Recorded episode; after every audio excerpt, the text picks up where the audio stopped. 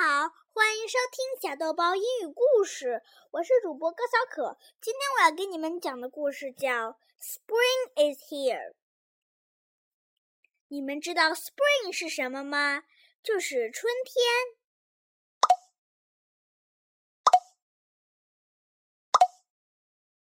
Mo woke up. Is it spring? he wondered. He opened the window to smell the air.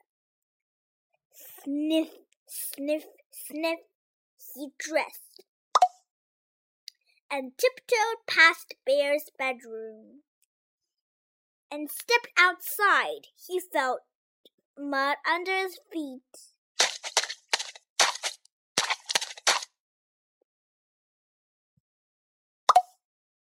Spring is here, cried Mole. I must tell Bear. Mole rapped on Bear's window. Tap, tap, tap. Snore, replied Bear.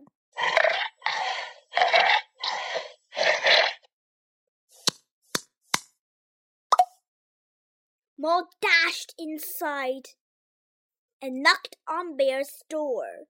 Knock, knock, knock. Snore, replied Bear. Mole tickled Bear's nose. Swish, swish, swish. Snore, replied Bear.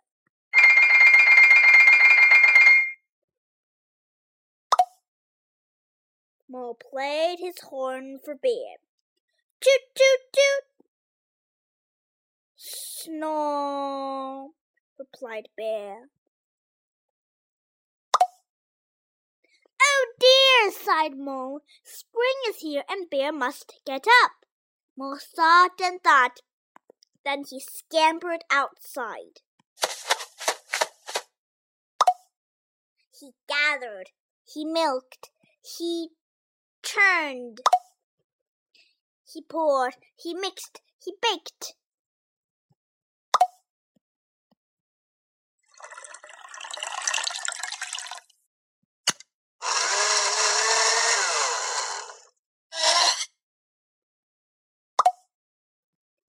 Finally, he shuffled into Bear's room. Wake up, Bear, mumbled Mole.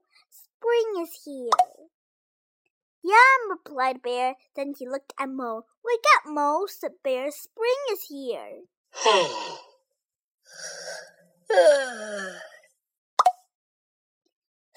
Snore, replied Mole.